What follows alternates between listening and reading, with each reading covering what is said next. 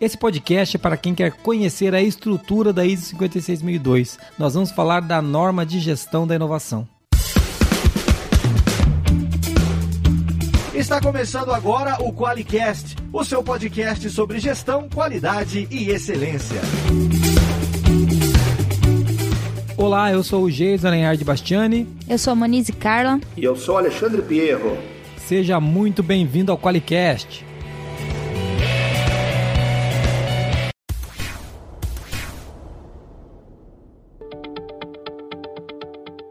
Mais um Qualicast com meu amigo Alexandre Pierro, porque as pessoas devem ter ofendido a gente mentalmente, que elas queriam saber mais da, da ISO 56002 e nós as deixamos chupando o dedo. Mentira, a gente falou bastante, mas a gente não conseguiu avançar nos tópicos da norma, né, Ale? É muita coisa, né? Com certeza, é, a norma é bem complexa, né? E Errado, dificilmente a gente consegue falar isso em meia hora, uma hora, mas vamos tentar aqui fazer, conversar o máximo possível e tentar trazer o máximo de insight para as pessoas, né? Monize, você gostou do outro podcast, não gostou? Você tá, você tá bem? Sensacional! Se, se você chegou ouvindo esse podcast aqui, ouça primeiro o número 62 para depois ouvir esse podcast é aqui. É isso aí, para agora, para, para. E agora você vai ouvir o 62. Depois você volta e escuta isso. Porque esse aqui vai ser. Lá a gente apresentou os grandes motivos dessa norma existir. A gente falou dos princípios para gestão da inovação, coisa que a gente não vai voltar nesse podcast, né? Porque a gente quer avançar um pouquinho nos tópicos da norma. Pode ser assim, Alexandre? Você acha que a gente vai conseguir pelo menos fazer um bate-bola? Lógico, vamos tentar abordar cada um dos temas, tentar falar de maneira bem simples, para o pessoal entender um pouco mais do que, que, se trata a norma e de como a norma pode ajudar cada uma das empresas e cada um dos ouvintes, né? Vamos começar apresentando o Alexandre direito, porque vai que você é daqueles teimoso que não quis voltar para ouvir o outro podcast, quer ficar nesse. então você tem que conhecer o Alexandre, o Alexandre Pierro, é um dos fundadores da Palas, né, Ale? É consultor, ele já falou que há 25 anos ele trabalha com sistema de gestão, por isso que ele acabou perdendo os cabelos. Eu não queria falar para você, se você não conhece, você vai ver que ele não tem mais cabelo, porque ou você fica louco ou careca, então você vê que.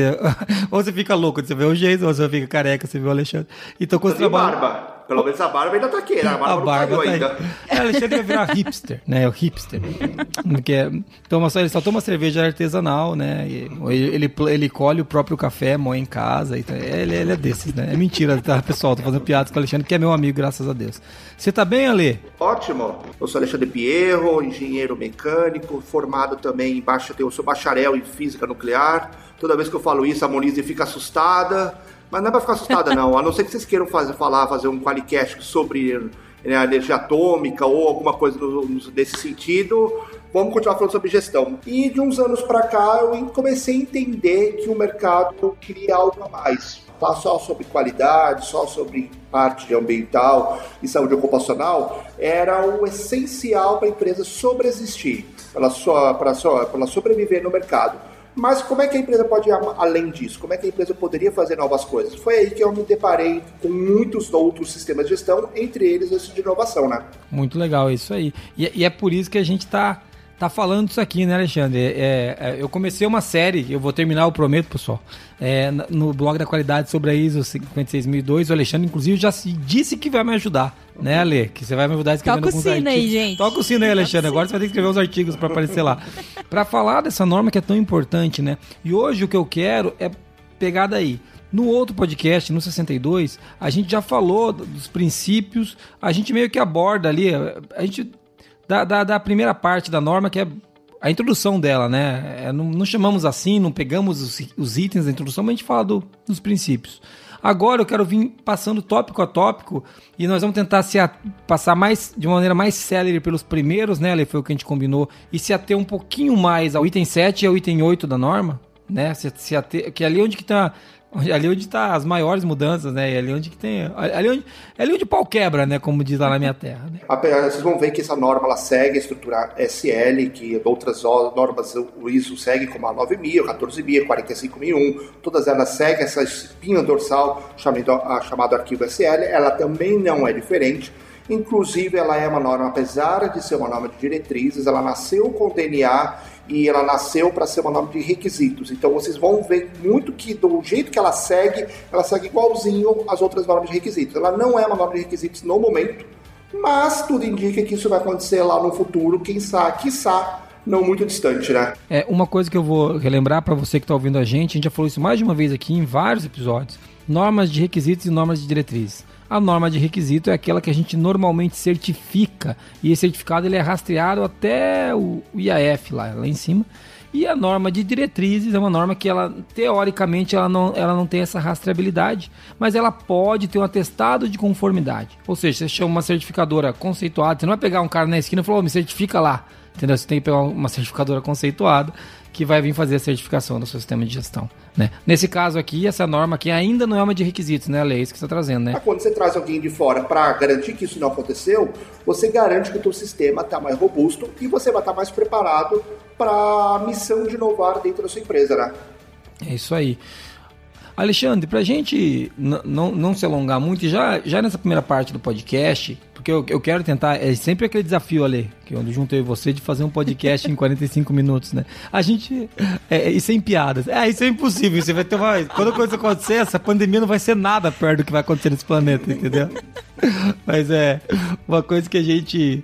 que eu quero fazer. Já quero falar um pouquinho, se, se você topar, a gente já falar um pouquinho do escopo. É, o, o, que, o que você acha que a gente podia destacar do escopo, né, que, que dessa norma? Eu, eu, eu, gosto da primeira, da primeira frase ali que ele fala que esse documento tem é orientação para estabelecimento, para implementação, manutenção e melhoria contínua de um sistema de gestão da inovação. É bem como você disse, ela nasceu com esse DNA de ter um sistema de gestão, né? É, exatamente. Inclusive, a norma ela ia ser uma norma de requisitos. No começo do estudo, quando eu participei lá atrás, a norma tinha a numeração 50.501. Só que aí vem um país chamado França, para quem viu outro podcast vai ver que a gente elogiou bastante a França e vamos continuar elogiando ela. Ela teve, teve um ponto positivo e um ponto negativo. Ela falou, pô, essa norma vai ser muito complexa, ela vai ter necessitar de uma família de normas.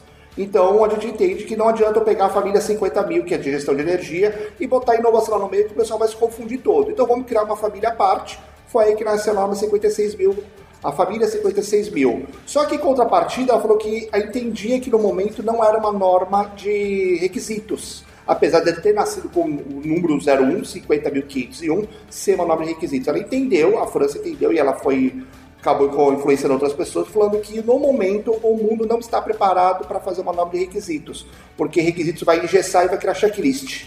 Então o checklist vai atrapalhar em vez de ajudar. Tem um pontos que até dá para entender o lado dela, mas aí resolveram dar um passinho atrás e voltar com norma de diretrizes. Primeiro para fazer com que todo mundo entenda que a norma ela é para ajudar, não é para engessar, e depois disso, quem sabe, virar uma norma de requisitos, aonde você vai ter toda essa rastreabilidade, né?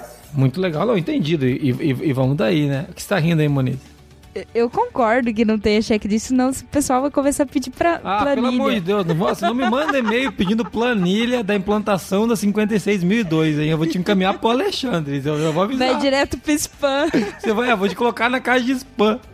É, mas legal. E, e isso, é, isso é um grande legal dessa norma. Eu já participei de algumas implementações e no Brasil existem hoje, atualmente, quatro empresas certificadas por, por testado de conformidade nessa norma, sendo que eu participei de três implementações, sendo delas uma grande multinacional europeia, então que tem mais de 80 mil funcionários aqui no Brasil.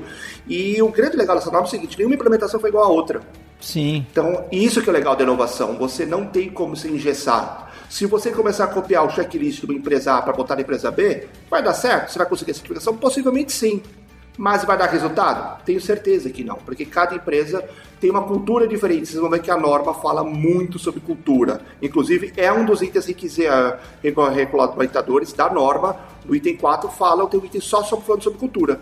Legal. E, e, aqui na introdução ele traz também, né, que, que essa norma se aplica a todos os tipos de organização, independente do tamanho, e que o, é, o foco está nas organizações que estão estabelecidas com entendimento tanto nas, nas aquelas que são startups, como também naquelas que já, já, já estão consolidadas, né?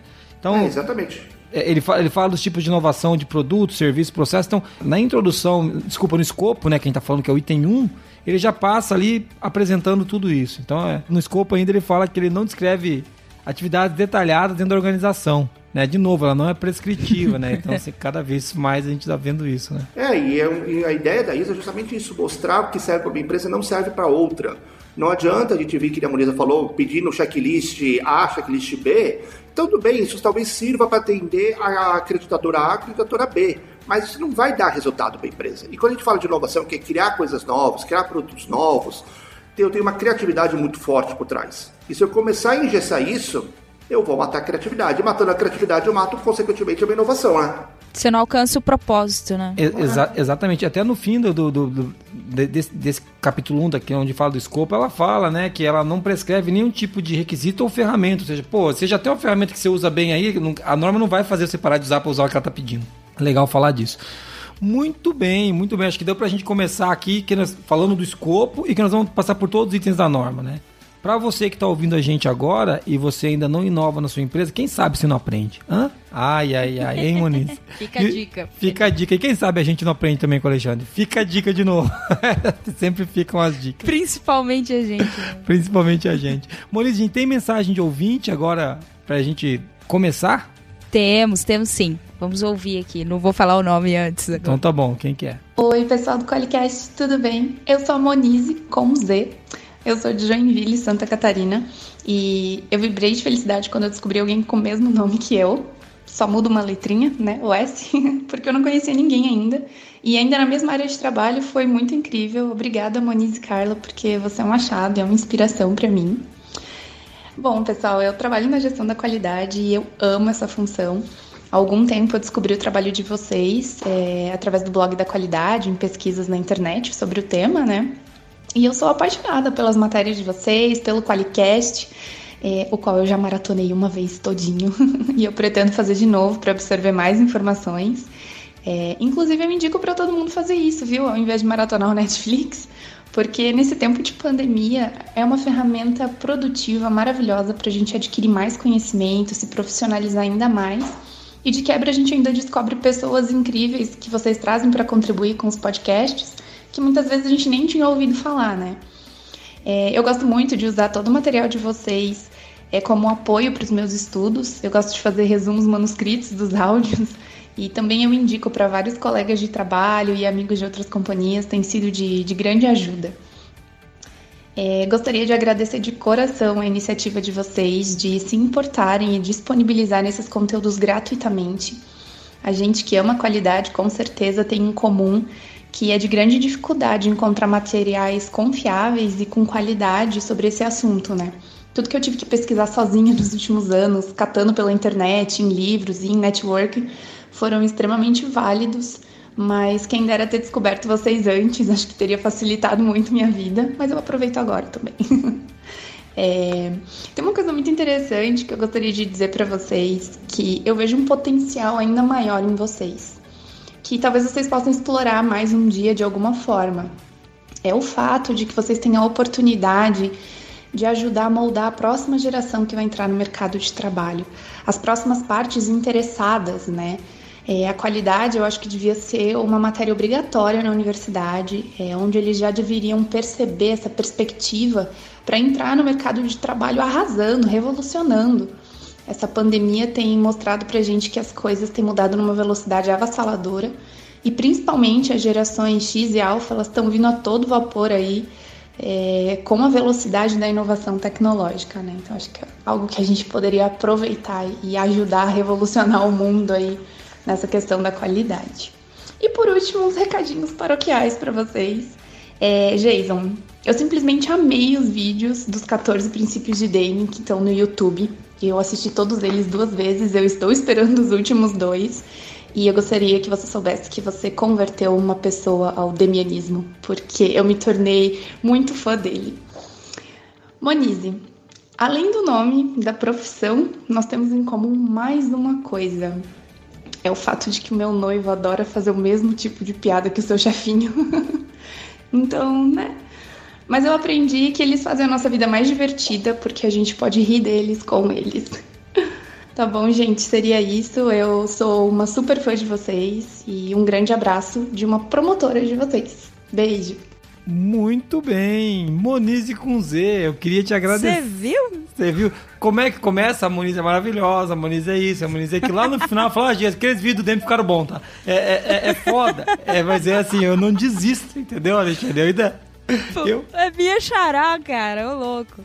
Muito legal. Mas, ó, cara, ela colocou uma responsa na gente que, porra, pesada, é. hein, cara? Formar a próxima geração em relação à qualidade. E eu acho que a gente. Eu nunca tinha pensado nisso em receber esse áudio dela. Mas eu acho que a gente tá fazendo isso. Se tá fazendo bem ou mal, eu não sei dizer. Mas o, blog da qualidade é o canal mais acessado do Brasil sobre o tema. O Qualicast é o podcast mais acessado do Brasil sobre o tema. Então, inclusive, eu tenho isso vai me dando mais, mais frio no estômago conforme a gente vai falando disso, né? E se você queria uma revolução, temos uma pandemia para você, Moniz Tá aí, mudou tudo. Era isso que você queria? Eu sei que não, né? Mas é. É, brincadeiras à parte, eu acho que faz muito sentido. Ela tocou no ponto, né, né, Alexandre? Essas novas gerações, elas também são muito afeitas à inovação.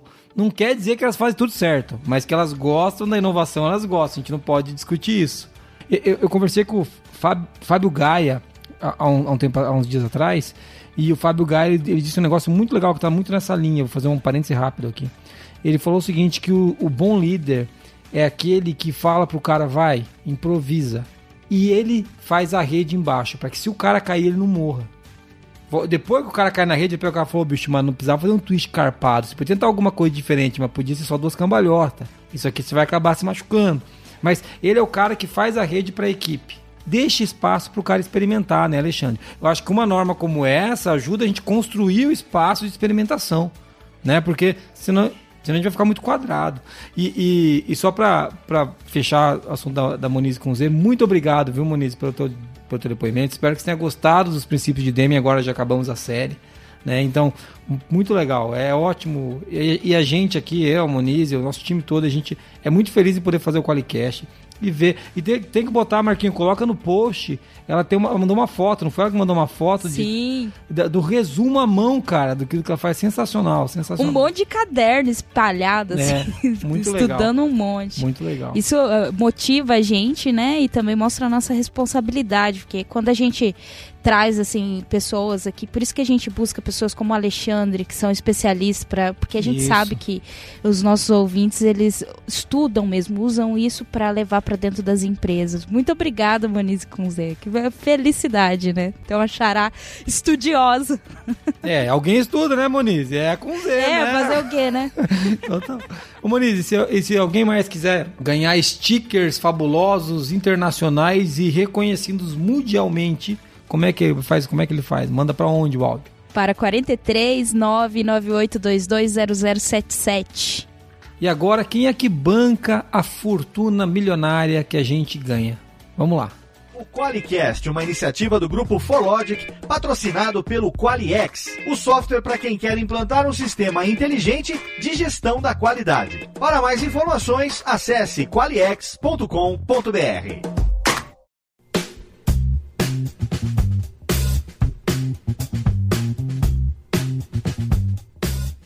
Alexandre, voltando a falar então do, da, da, norma, né? A gente falou do 1 um é o escopo, o 2 é o referências normativas, eu não vou nem entrar nesse tópico, é, e assim como o 3 é o termos e definições. Tópicos básicos das, do, das normas, né? Normas ISO. Mas eu queria que você falasse um pouquinho pra gente do tópico 4. É um tópico conhecido já do sistema de gestão, que é o contexto da organização. Que, o que a gente pode destacar aí, cara? Quando você define escopo numa norma ambiental, você tem que ser tudo aquilo que impacta ambientalmente a tua empresa. Quando você define o escopo de uma 9001, de uma qualidade, possivelmente você vai pegar a tua empresa toda, porque teu macro processo vai falar que você precisa de RH, vai precisar da operação, vai precisar de parte estratégica, então você acaba mapeando a empresa toda. Quando você fala do escopo da 45001, saúde ocupacional, você também pega praticamente todo mundo que é colaborador, todos os colaboradores ó, da empresa ou os terceiros. Você acaba, ou seja, pegando todas as empresas, toda a empresa, mais quem trabalha lá dentro. Na inovação, o escopo já é um pouco diferente. Ele pode ser, inclusive, departamental. Você que vai definir aonde você quer fazer inovação. Muitas vezes, inovação são, são tratadas de formas estratégicas dentro da empresa. Então, tem muita empresa que não quer que todo mundo saiba o que está saindo feito de inovação. Então você tem essa diferença nessa norma de poder fazer o escopo sendo departamental. Você pode fazer numa mesma empresa, na empresa como um todo, num departamento, dois departamentos. Nós temos um caso de uma implementação que nós vamos iniciar, já era para ter iniciado, mas nós vamos iniciar agora em 2021, de uma empresa de software, que ela quer fazer o mesmo departamento em seis países diferentes. Só que no departamento exclusivo que ela foi definida por ela. Então essa norma te dá uma flexibilidade maior de brincar com o Lego da maneira que a empresa achar melhor, porque estratégia acaba sendo, é, a inovação acaba sendo muito estratégica. Então, se ela é estratégica, a gente tem que depender muito da estratégia da outra empresa quer ir, né? É, e, e, eu quero destacar o, algum ponto ali, se eu puder falar também aqui ainda de contexto, É que né, é, ele expandiu um pouco o contexto, né? Ele pega lá, quando ele vai lá pro, pro, pro 4.4, né? Que é, que é estabelecimento do sistema de gestão da, da inovação. Ali ele tem um tópico, ele fala de cultura, ele fala de colaboração, ele, ele dá uma aumentadinha, né? Na, na, Exatamente. E esse é um dos dois outros pontos que eu ia falar, que as outras normas não falam. Ela fala muito de cultura e colaboração. E a colaboração, ela foi muito, é muito uma coisa muito pautada no século XXI. No século XX, era pautada pela competição das pessoas. Eu, Geis, eu quero pegar o teu lugar, eu vou brigar com você, vou puxar o teu tapete, vou falar pra Monize que você é um cara que faz as coisas erradas, vou dar um jeito de ter, uh, acabar com a tua imagem. Aí eu posso, quem sabe, pegar o teu lugar. Isso foi pautado muito no século XX, por conta da competição, por conta da Primeira e Segunda Guerra Mundial. Todas as empresas foram nascendo dessa forma. Século XXI já mudou por conta das startups. As startups, você fala muito de colaboração, de ecossistema colaborativo. Então a norma ela já traz esse viés muito da, do mundo da startup para mostrar que não adianta mais eu competir, eu tenho que colaborar. Eu e você, gente, vamos conseguir construir muito mais juntos do que cada um construindo escola separado. E é isso que a norma traz, justamente isso, né? Sim, é, é, é muito daquele 1 mais 1 é igual a 3, né? É, a, gente, a gente junto consegue fazer mais do que individualmente, é somando os resultados de cada um, né? Muito legal. Exatamente. E o outro é a cultura. Não adianta eu querer falar de inovação se eu vou penalizar todo mundo que errar na minha empresa. Se eu vou punir todo mundo que vai fazer alguma coisa diferente na minha empresa. E a, então eu diria que esses são os três grandes diferenças do capítulo 4 com relação às outras normas. A questão de colaboração, a questão da cultura e o escopo, que ele é muito mais flexível. Muito legal, cara. Pô, legal, Alexandre. E, e é bom a gente vir passando assim para as pessoas já virem, pô, não é tão, não é tão maluco, né? Se você tem um sistema de gestão da 9000 implantado, cara, você vai ter que enriquecer a discussão de contexto, mas é uma discussão de contexto. Né? É legal a gente falar isso que tá no anexo SL, que tá na que tá, não tá tão longe assim, né? Claro, vai ter trabalho para ser feito. Se você implantar Exatamente. 9000, você não vai estar implantando a 56, mas É, e as partes interessadas as partes interessadas mudam e muda a necessidade e a expectativa de cada uma, mas a receita do bolo é a mesma, né? Não muda muito, não tem muito de diferente nisso, né? Legal. O que, que você ia trazer, mo? Boa, Alexandre? Que ainda estamos lidando com um sistema, né? Um é. sistema de gestão. Não é assim. Porque o pessoal pensa que, que inovação é meio na louca, né? tipo, joga lá. Não é, mas a gente está lidando com o sistema, então tem expectativa de partes interessadas, e quando a gente fala de cultura, colaboração, a gente está falando de sistema, né? Isso Legal. Mesmo seja Deixa eu fazer uma pergunta para Alexandre. Alexandre, qual o tópico da norma que fala de colocar os puffs e, e pintar as paredes da, da sala? Eu tô Comprar post-its. É, qual é o tópico que fala de questão de post-its na gestão de fornecedores? Ah, por que, que eu fui fazer essa piada infeliz, meu Deus? E o pior é que tem muita gente que acha que inovação é isso. Quantos coworks nós não vemos aqui, no caso aqui na região onde eu moro, aqui de São Paulo, Nossa, que estão tudo, disco, tudo Tem um monte disso aí. Mas só que no final das ideias não gera nenhuma ideia, não gera insight. Se aquilo não vai gerar ideia, não vai gerar insight, é um momento para o cara ter descontração, ter uma descompressão, aliviar um pouco a dor de cabeça dele. Mas aquilo não é inovador. Inovador é o que ele vai fazer com as ideias que vem de lá, né? Muito bom, cara, muito bom. Legal. Vamos pro próximo tópico, porque eu quero falar do 7 e do 8 um pouquinho mais de cuidado, senão a gente vai ter tempo. O próximo tópico Item 5, quem conhece o anexo SL sabe qual que é, né, Muniz? Qual que é o item 5, Muniz? Você que é, você é a rainha, a rainha do anexo SL. Qual que é o item 5, Muniz? Liderança. Liderança. Ale, tem coisa aqui, aqui também tá muito próximo, né? Mas tem tem adendos, não tem? É, a grande diferença que eu, faria no capítulo 5, pro, é, papéis e responsabilidades não é diferente, lógico, é um foco em inovação, política, objetivos, não é nada muito diferente do que você vê nas outras normas. Mas a missão e a visão, elas mudaram um pouco. Apesar de ter citado isso, a missão e valor, hoje nós estamos substituindo tudo isso por uma coisa chamada propósito, que é, que é o porquê da empresa existir. A empresa existe para quê? para matar a fome de alguém, para gerar mais recurso, para criar novos produtos, para levar o homem para Marte, que é o caso do propósito do, Elon Musk. Para que, que a empresa existe? Qual é a essência dela? Se eu vou atingir ou não aquilo, é outros 500. Mas eu tenho que saber qual é a essência, o que, que eu estou vendo como propósito da minha empresa. E aqui ela, ela traz essa nova leitura da missão e da visão.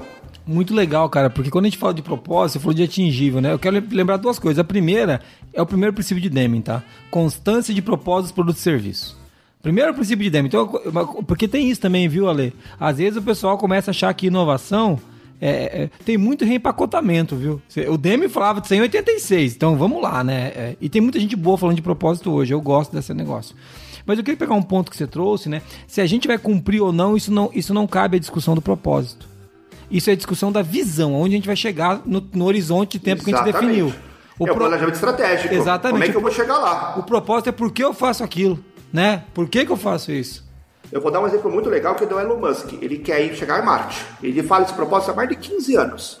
Só que para isso ele está criando inúmeras empresas, empresas que estão melhorando a, a, parte de utilização de energias é, renováveis. Ele está mudando com a SpaceX a maneira de você levar mísseis. É, é, satélites lá para a estratosfera e voltar, a maneira de fazer uh, o transporte das pessoas. Então ele está fazendo uma série de outras empresas que no final elas, elas servem para englobar, para conseguir atingir um outro propósito da outra empresa dele. Que, que é levar então pessoas... eles Exatamente. Ele sabe que o caminho é longo, que vai demorar pra caramba. Mas ele está criando uma série de pequenas estratégias, pequenas entre aspas, é lógico, para conseguir atingir o, o, propósito dele, que a princípio é inatingível em partes. É inatingível se não tiver o planejamento para chegar lá, né? É isso aí. Muito bom, cara. Muito bom. Então, legal. Liderança acho que dá para pegar por aqui, né? Eu também vi que é muito parecido mesmo a parte de política. Tem, de novo, voltar para inovação, objetivo estratégico. É uma coisa que se conecta com o princípio, até que a gente discutiu no outro podcast de é, líderes focados no futuro. Nessa, nesse requisito ele fala é, da visão de inovação. Exatamente. É justamente o que você quer fazer com inovação e outro ponto também, qual vai ser a abrangência? Eu quero fazer uma, uma visão que seja nacional, apenas na cidade de São Paulo, apenas no Paraná, no Brasil inteiro, quem eu quero atingir em termos de demografia, de limites também. Então você tem que definir isso também no teu, na tua visão. Senão fica muito solto, né? É, é, não, você não, eu quero, eu quero inovar na qualidade. Pô, cara, o que, que é isso? É, né, é pra quem, onde? Muito legal. Ô, ô Alexandre, vamos pro próximo então. O, o item 6 é o item que, é, que, é, que, não é, que a gente aqui no Brasil às vezes troca por fazejamento. Mas chama-se planejamento, né? Que é o item 6. e, ó, e dos caras vão pensar que por ser inovação não pode planejar, né, Lê? Inovação se acorda de manhã e, oh, e você é invadido por um espírito. agora você vai inovar.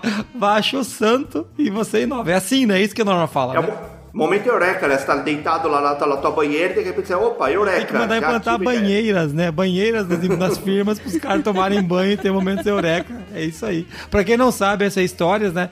É, é, essa é a história do... Como que é o nome do filósofo, meu Deus? Arquimedes. De Arquimedes, obrigado. De Arquimedes, que foi nesse momento que ele teve só a iluminação, né? Que se for falar de inovação mesmo, né? E a criatividade, esse momento da iluminação. Tudo que estava incubado veio à tona quando ele estava tomando um banho na banheira. Ele saiu correndo bem pelado, hoje ele estaria preso. Naquela época ele saiu correndo por aí pra, gritando eureka, eureka, ele tinha descoberto alguma coisa. Mas Ale, planejamento, cara, o que a gente pode pegar daqui? Por que, eu quero inovar? De como eu quero inovar? E é isso que o objetivo ele vai trazer. A maneira de como eu quero inovar e justamente saber onde eu quero atingir. E outro ponto também, que é parecido com as demais normas, que é a minha famosa gestão de riscos, a gestão que a norma chama de gestão de incerteza, que são as oportunidades as minhas ameaças e as oportunidades. Só que com uma pequena diferença nesse ponto. Eu também eu trago a minha questão de apetite ao risco. Até que ponto eu estou disposto dentro da minha empresa a arriscar? eu tenho 10 mil reais. Será que esses 10 mil reais eu quero gastar 10 mil reais naquela ideia? Eu quero gastar 5 mil numa e 4 mil na outra e guardar mil para uma outra ideia?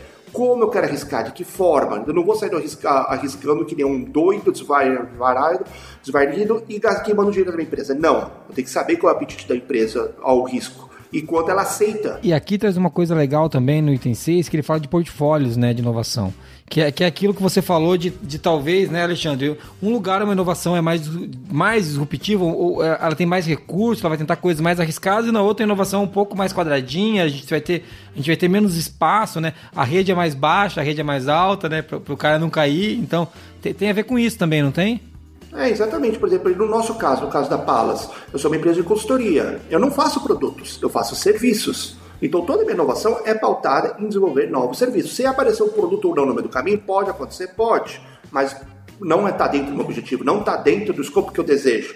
E a ideia justamente do portfólio é justamente saber onde eu quero, qual tipo de inovação eu quero gerenciar, qual tipo de inovação que eu estou alcançando, e muitas vezes eu vou ter várias inovações andando em paralelo. Eu posso ter duas iniciativas, dez iniciativas, quinze iniciativas, trinta iniciativas, e de repente eu não tenho dinheiro para todas. As que eu não tenho dinheiro, eu guardo no meu portfólio, está lá guardadinha, sinalizada, eu não vou perder aquilo. Eu tenho um lugar que eu posso chamar tipo assim, que é uma cesta, ou o limbo também, que eu costumo chamar aqui na Palas, que é onde estão tá minhas ideias.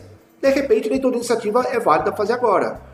No meu portfólio eu tenho mais de 90 iniciativas que estão paradas lá por algumas questões. Questões de mercado, que às vezes o mercado não está pronto para aquela nova iniciativa. Questões de tecnologia, que de repente eu não tenho, ou a tecnologia está cara para aquilo que eu quero fazer. Ou mesmo financeira, não tenho budget para fazer aquilo. Então tudo isso vai ficar dentro do portfólio. Em tempos e tempos eu vou olhando e vendo o que eu posso resgatar e o que, que tem que ficar lá ainda, né?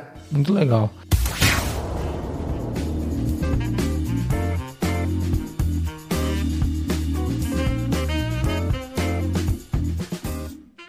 E agora eu queria ir pro, pro item que eu acho que é, é, é esse o item, é o 7 e o é 8. Os polêmicos, né? né? É, é, é, que na verdade é onde, é onde vem, a, é, vem a saraivada, né? Pra falar de suporte. Cara, qual, o que, que é o item 7, Alexandre? O que, que a gente pode pegar aqui para ser um pouco mais detalhado e falar o que, que essa norma contribui com as empresas? O item 7 vai falar de recursos. Eu tenho que ter recursos para inovação. E recurso não é só dinheiro eu tenho que ter pessoas, tenho que ter infraestrutura. Por exemplo, pandemia, quanta empresa não teve que se transformar digitalmente da noite para o dia porque tiveram que tiveram que fazer instalar o home office. Então, justamente essa questão de infraestrutura. Será que as pessoas têm acesso à inovação, têm acesso a laboratórios para gerar inovação, têm acesso a VPNs, têm acesso a computador? Como é que é a minha parte de infraestrutura? A parte de conhecimento e gestão de conhecimento. Como é que eu vou captar esse conhecimento? E a gente pensa muito em conhecimento, conhecimento formal. Ah, eu fiz a faculdade A, eu fiz o mestrado B, eu fiz o doutorado C. Só que existem outros tipos de conhecimentos que eu posso fazer gestão. Um deles é participação em feiras, inovação. Tanta coisa está mudando, tanta coisa acontece oh, continuamente, onde é que eu vou pegar informações? Por exemplo, você tem a tua plataforma do, do, do, do teu podcast. Será que de repente tem uma coisa lá no podcast que pode me dar algum insight? Isso é gestão de conhecimento. É eu ir atrás, ir no mercado e ver o que se está falando no mercado em termos de inovação e o que, que eu posso agregar aquilo para minha empresa. E, e, e, é muito legal, né, que o, o, Finanças do Recursos é o item 5, é o 715 né? É lá no finalzinho. É lá no finalzinho. Sim. Antes ele passou por pessoas, por conhecimento, por tempo, que é uma outra coisa que a gente acha que se não reservar tempo, você pode ter pessoas, você pode ter dinheiro, você pode ter Faz. infraestrutura, mas o cara não tem tempo para fazer. Então você é a gestão de tempo. O cara, infelizmente, nós não somos Unibanco 30 horas, né? É. Mal, conseguimos ficar 24 horas. 30 ninguém consegue ainda no seu Unibanco. Então, como é que a gente vai, vai fazer a gestão de tudo que a gente quer ter para fazer? E no mundo corporativo é isso: tem muita demanda, muita demanda e não é priorizada. A gestão de tempo é priorizar. Lembra da famosa matriz Gucci? Gravidade, urgência e tendência? Eu vou priorizar o que dá para fazer e o que não dá. Não dá para fazer tudo. Gostaria, adoraria mas não dá. Então, já que não dá, o que, que eu vou gastar as poucas balas que eu tenho no meu canhão para matar, né? Legal, cara. E depois, e depois ainda no item 7 ele fala de, de competência, e é uma coisa até acho que já, já tinha, geralmente a gente tem essa discussão no item, né? A gente fala de competência, que eu acho que não tem muita novidade aqui, mas depois da competência tem um negócio que me chamou muito a atenção na norma. Consciência, cara que, tá, que, é, que no inglês tá awareness, né? Cara, consciência. É a primeira norma que eu vejo que fala de consciência. Eu não tinha visto, eu não sou, não sou o maior entendedor do mundo de norma, mas, cara, no mínimo dá um nó, dá um nó na cuca do cara, né? O cara fala, consciência, cara. E o legal é que essa questão de consciência, de conscientizar as pessoas da importância daquilo que está sendo feita, é algo novo que a ISO está trazendo para todas as normas dela. Então a próxima 9000 vai ter isso. A nova, a nova 14 mil vai ter isso, a nova 45 mil vai ter isso, então todas as novas normas vão ter isso, porque a, a ISO ela vai testando algumas coisas nas novas famílias que vão sendo lançadas. E como a ISO 56002 é a mais nova irmã da família I, da, das ISOs, eles trouxeram isso de uma maneira mais implícita, mais explícita. E tem tudo a ver. Se você não tem consciência, não adianta eu ficar batendo, ó, dando murro em ponto e faca, porque não adianta. Eu não vou conseguir carregar o pelo sozinho, não vou conseguir fazer a coisa funcionar se toda, toda empresa não estiver na mesma página, né? Faz sentido, porque a gente está falando de cultura, né? É. é Quando começou e, lá falando de cultura. Isso aí, o item, o item A ele fala, né? Que convém que que esteja sob controle, que as pessoas estejam cientes da visão, da estratégia, da política, dos objetivos. E, e no item B ele fala o seguinte: sobre o significado e a importância da inovação. Então, então aqui quando a gente fala de propósito, né, né Alexandre, um, um sinônimo para propósito é significado. Isso que você, tem, que você tem falado sobre consciência é muito legal, porque eu estava estudando a, a 37 mil, não a 37.001, mas a 37 mil, que vai ser a, a guarda-chuva de governança mesmo. É, e a palavra que mais aparece lá é propósito. Exatamente, e hoje faz todo sentido, porque sem isso, qual é o nosso o norte da nossa bússola? Para onde a empresa quer ir? E é, o que a ISO está tentando fazer, fazendo isso de uma maneira mais explícita, ela está tentando combater aqueles famosos sistemas de gestão, e isso cabe para todos eles, qualidade, ambiental, saúde ocupacional, os famosos copy-cole. Porque se você copia e cola uma coisa de automotiva para dentro da área espacial ou para dentro de uma área de consultoria que nem a minha, não vai dar certo. Aí depois eu falar, não, a norma não funciona, a implementação está errada. Ah, não é que tá, é, as coisas foram feitas erradas, foram desenhadas erradas. A empresa que implementou de maneira errada e tentou cortar caminhos, e com isso ela evita que as empresas encurtem os caminhos, né? Muito legal. Tem algum outro ponto que você queira puxar aqui do, set, do, do, item 7? Que eu tenho uma. Você falou de propriedade intelectual, eu vi que ela cita também. Legal isso daí. Eu falaria, falaria mais três pontos. Um, não é porque eu estou falando de inovação que eu não tenho que ter procedimentos, que eu não tenho que ter estrutura, e as pessoas confundem a informação documental não é para engessar a empresa.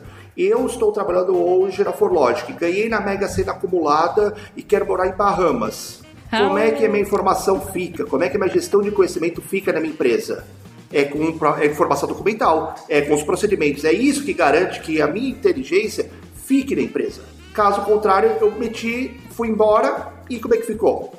Então a informação documental serve para isso, para garantir que as boas práticas fiquem dentro da empresa, mas não na cabecinha do fulano ou do ciclano.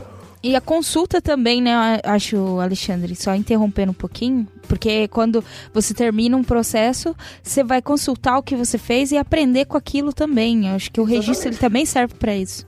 E a melhoria contínua, né? Porque ele vai amarrar lá no 10 e a norma também fala da melhoria contínua. É com isso que eu garanto que o ciclo PDCA vá rodar.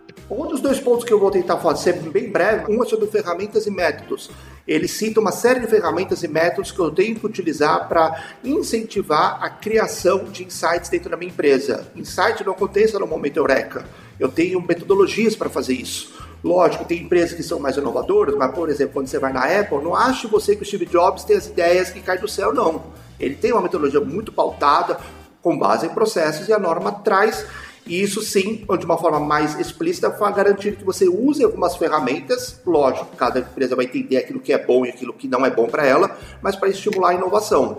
E outro ponto que diferenciação é a gestão de inteligência estratégica que são divididos em dois pontos. A primeira, a questão da propriedade intelectual. Quando eu crio uma inovação dentro da minha empresa, como é que eu vou criar minhas proteções, meus resguardos? É com patentes? É com gestão de marcas? É com acordos judiciais? Então ele te dá uma série de inputs, uma série de insights para você garantir que a tua inovação não seja copiada no mercado sem tua autorização. Então ele trata isso como propriedade intelectual e a outra que a gente chama de propriedade estratégica, que é justamente como é que eu vou engajar meus colaboradores.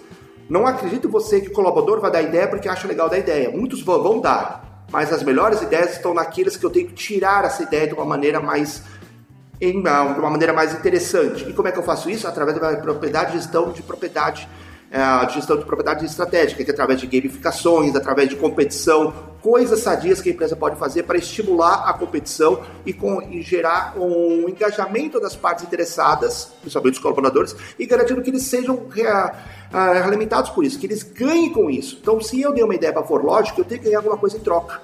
E não necessariamente é dinheiro mas uhum. eu tenho que ser recompensado. Re reconhecido, tra... né, Alexandre? Eu acho que a, a palavra até é ser reconhecido, que senão, pô, o cara, aquela famosa, né? O cara dá a ideia, deu a ideia, vira a ideia do chefe, né? Aqui na Forlogic, assim, eu conheço um cara que quando alguém dá uma ideia boa, ele fala assim, nossa, essa ideia é tão boa que eu vou falar que ela é minha. Entendeu? Eu tenho um cara que Conhece, faz, né? É, tem um cara que faz isso aqui. Quando, quando a Priscila dá uma ideia, eu falo, Priscila, eu gostei muito dessa ideia. Vou falar que é minha, viu? Obrigado. E daí eu vou lá e falo que é minha, mas eu não faço de verdade. Né? E a ideia é essa mesmo, Jesus, porque o reconhecimento é a base de tudo. O, estudo inicial de Maslow mostrava que o reconhecimento estava abaixo, abaixo das suas necessidades fisiológicas. É. Ou seja, você prefere às vezes ser reconhecido que até prefere passar fome, mas você quer ser reconhecido. E a norma traz isso. É uma questão de identidade, né? A gente não pode esquecer que o reconhecimento constrói a nossa identidade. O ser humano é um, é um é, a gente tem a nossa identidade, né? Esse dia eu tava numa discussão que os caras falaram que eu falei que existia dois tipos de pessoa: a que quer se desenvolver e a que não quer. Eu falei, não, eu não disse isso. Eu disse que tem 7 bilhões de tipos de pessoa. Cada uma de um jeitinho. E que, inclusive, que eu tenho que tratar cada um diferente do outro, de acordo com o que cada um quer. Se o cara quer se desenvolver, ele quer. Se ele não quer, ele não quer. Então não sou eu que decido isso, entendeu? Quem decide é ele. Essa, essa varia, não é dois tipos de pessoas, são 7 bilhões. E o reconhecimento ajuda a gente a construir nossa identidade, né, Alexandre? Cada um, cada um sabe o que é, né? E fortalece reforça a cultura da empresa. Se ela reconhece Sim. a inovação, provavelmente a, a, aquilo vai ecoar dentro da empresa. Aí você consegue mexer na cultura, né? Aí lembra da cultura Exatamente. no capítulo 4? Os líderes que olham para o futuro, né, Alexandre? Tudo aquilo. Consciência, Sim, consciência. que a gente falou agora. É, tem tudo a ver com isso aí. Muito legal, cara. Então você vê que a norma tem uma estrutura bem amarradinha e é bem um ponto ligado com o outro, Já né? tô querendo implantar essa norma aqui, meu irmão. Isso aqui é... Segura! Me segura, que me amarra, porque eu vou implantar essa norma aqui. Pode chamar Palas, viu? eu vou chamar a Palas, porque eu vou chamar a Palas e eu vou receber, ser recebido na firma a balas, porque os caras estão querendo me matar das normas que eu tô querendo implantar. Barulho de balas, Marquinhos. É, coloca um barulho de tiro aí, Marquinhos. Não é qualquer tiro. É tiro do Morro do Alemão, Marquinhos. Você encontra lá, por exemplo. Vem Deus! Vem Deus! DJ!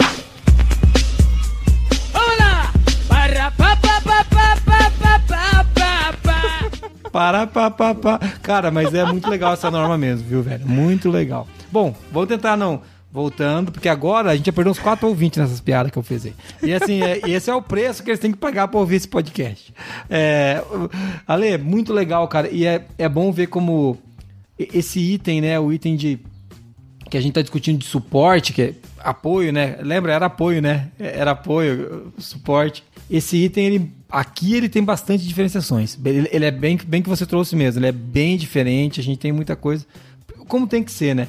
Eu imagino que no item 8, que também é um item que não tem muita importância nas firmas, né, que é o famoso que é o famoso item. Não, para as firmas que fazem para atender a norma não tem importância nenhuma. Agora nas firmas que fazem para sobreviver, atender bem o cliente tem importância. O item 8 o que que é, Moniz?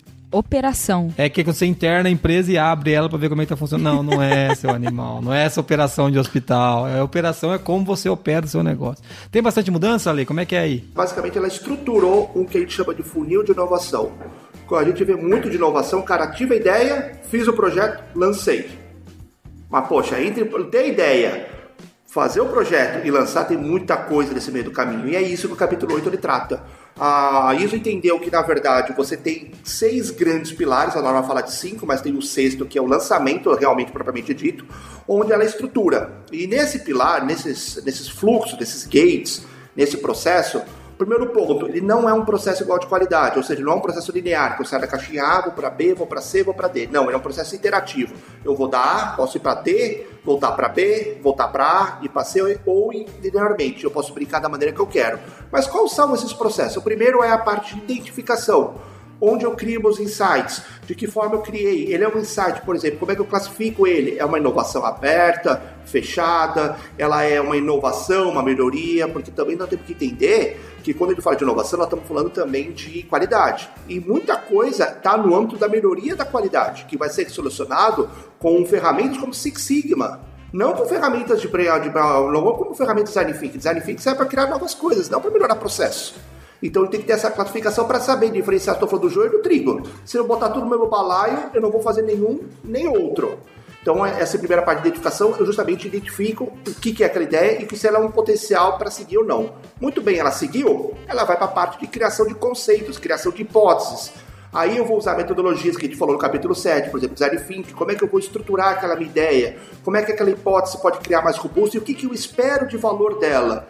Por exemplo, eu tive um insight e como nesse insight eu quero criar um produto novo, como é que eu espero ter esse produto novo?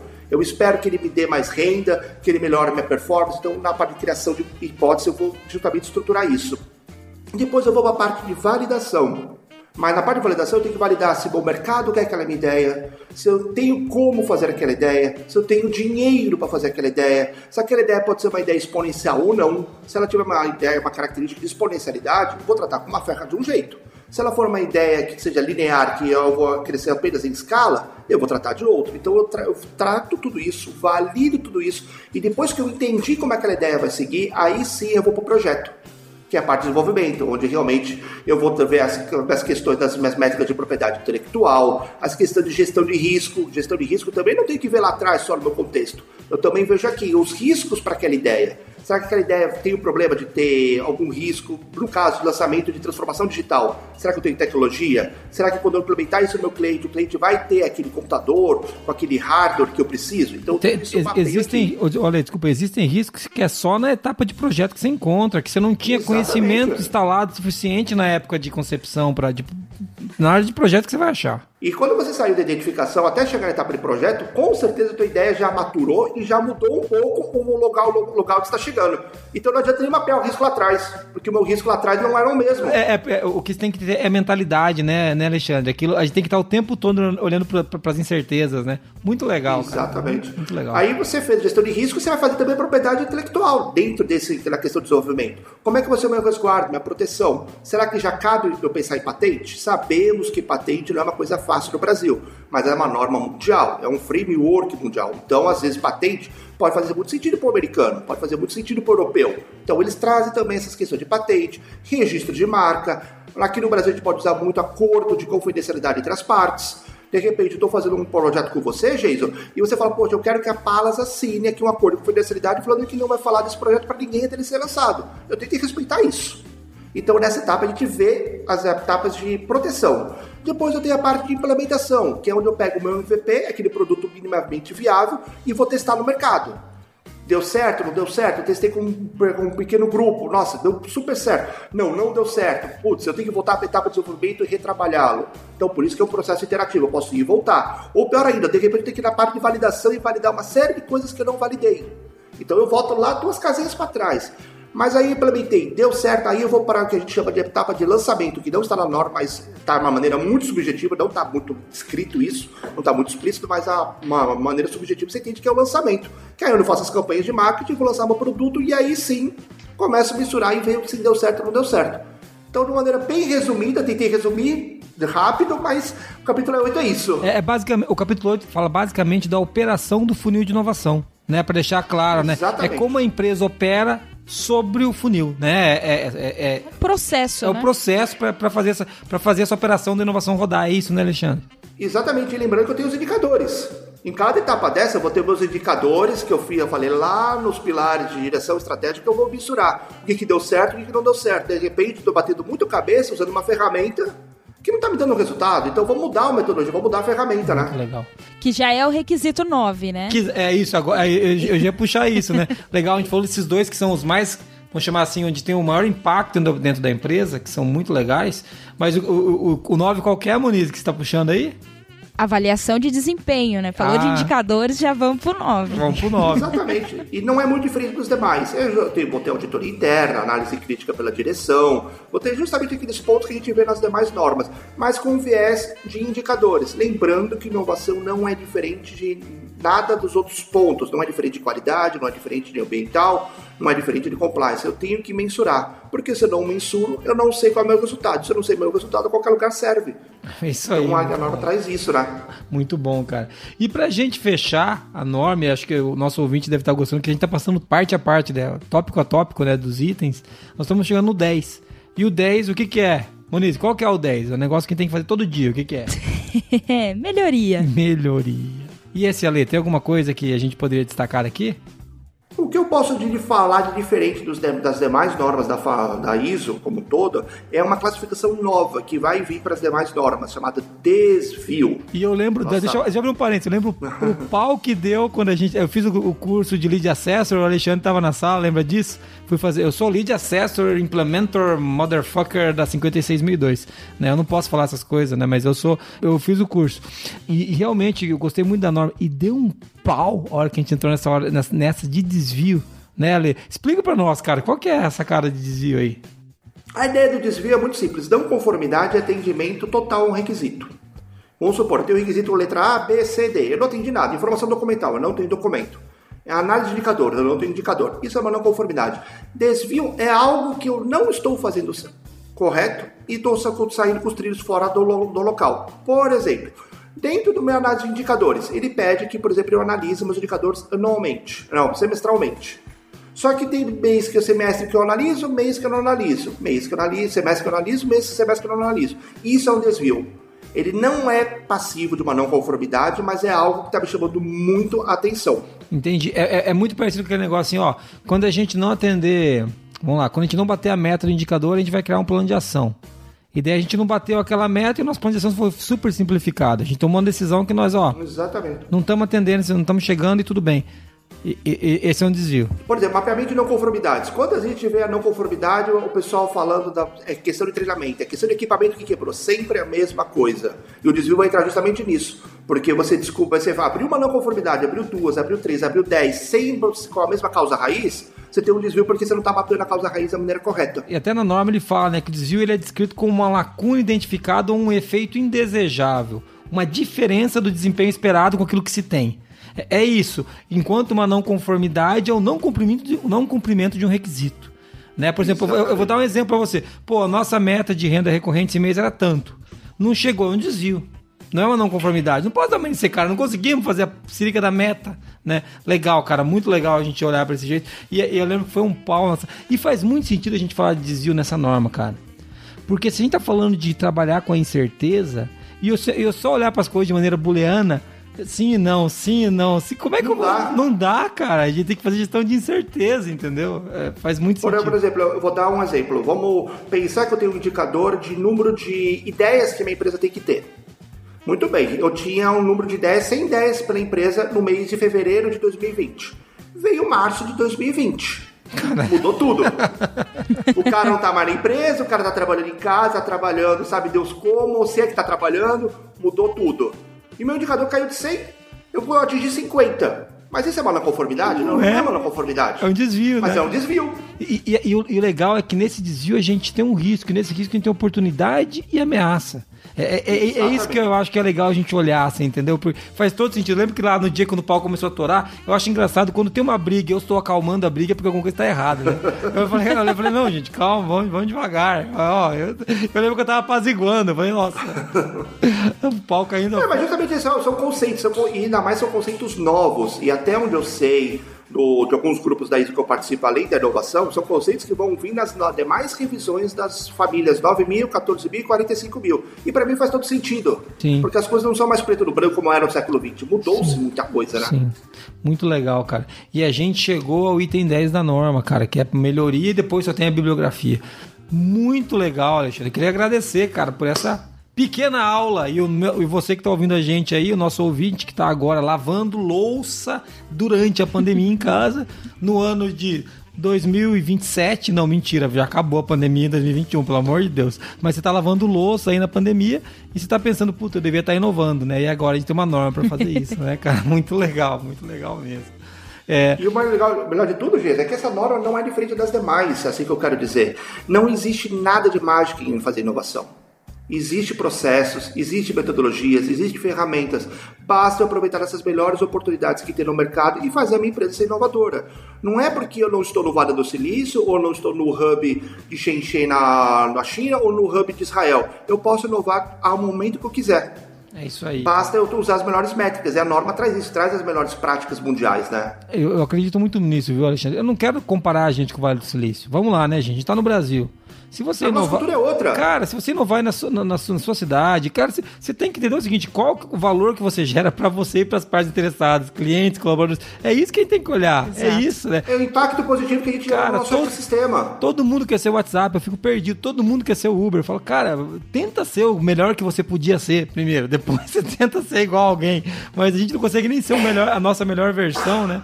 Muito legal, cara, muito legal. Vamos pro resumo, Moniz? Porque o Marquinhos tá, o Marquinhos tá fazendo bicos e caretas pra gente aqui nesse Tá podcast. agoniado. amigo. Agoniado. Vamos lá. Vamos pro resumo, vamos lá.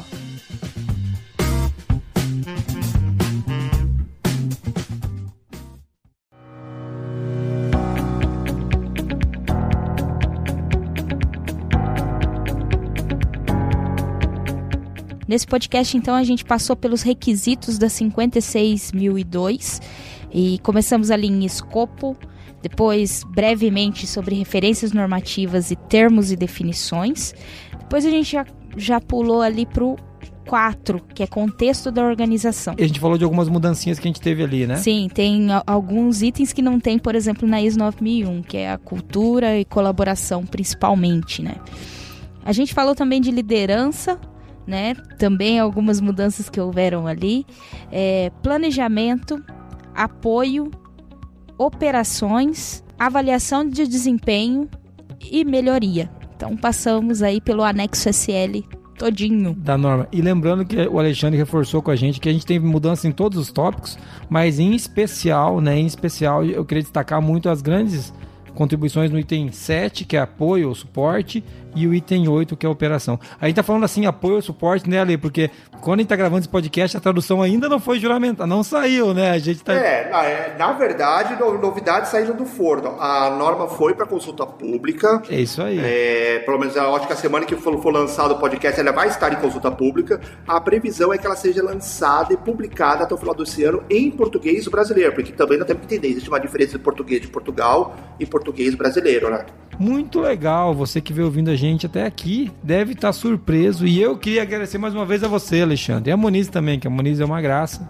E o Alexandre, além de ser um amigo, é um cara que a partir de agora vai sócio do Qualicast. Vai ter que trazer ele aqui pra gravar mais Qualicast.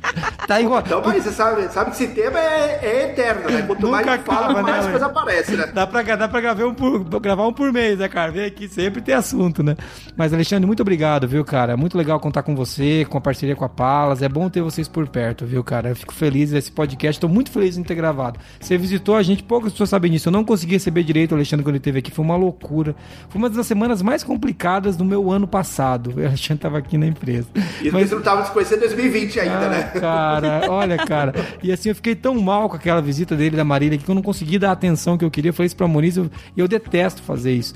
Mas agora eu tô pagando um pedacinho dessa dívida aí, gravando esses podcasts que eu quero. E agora a dívida virou, né? Porque agora o Alexandre vai virar sócio, ele vai ter, vai ter que vir aqui pra podcast de maneira periódica. Eu vou enrolá-lo toda vez pra ele aparecer aqui com a gente.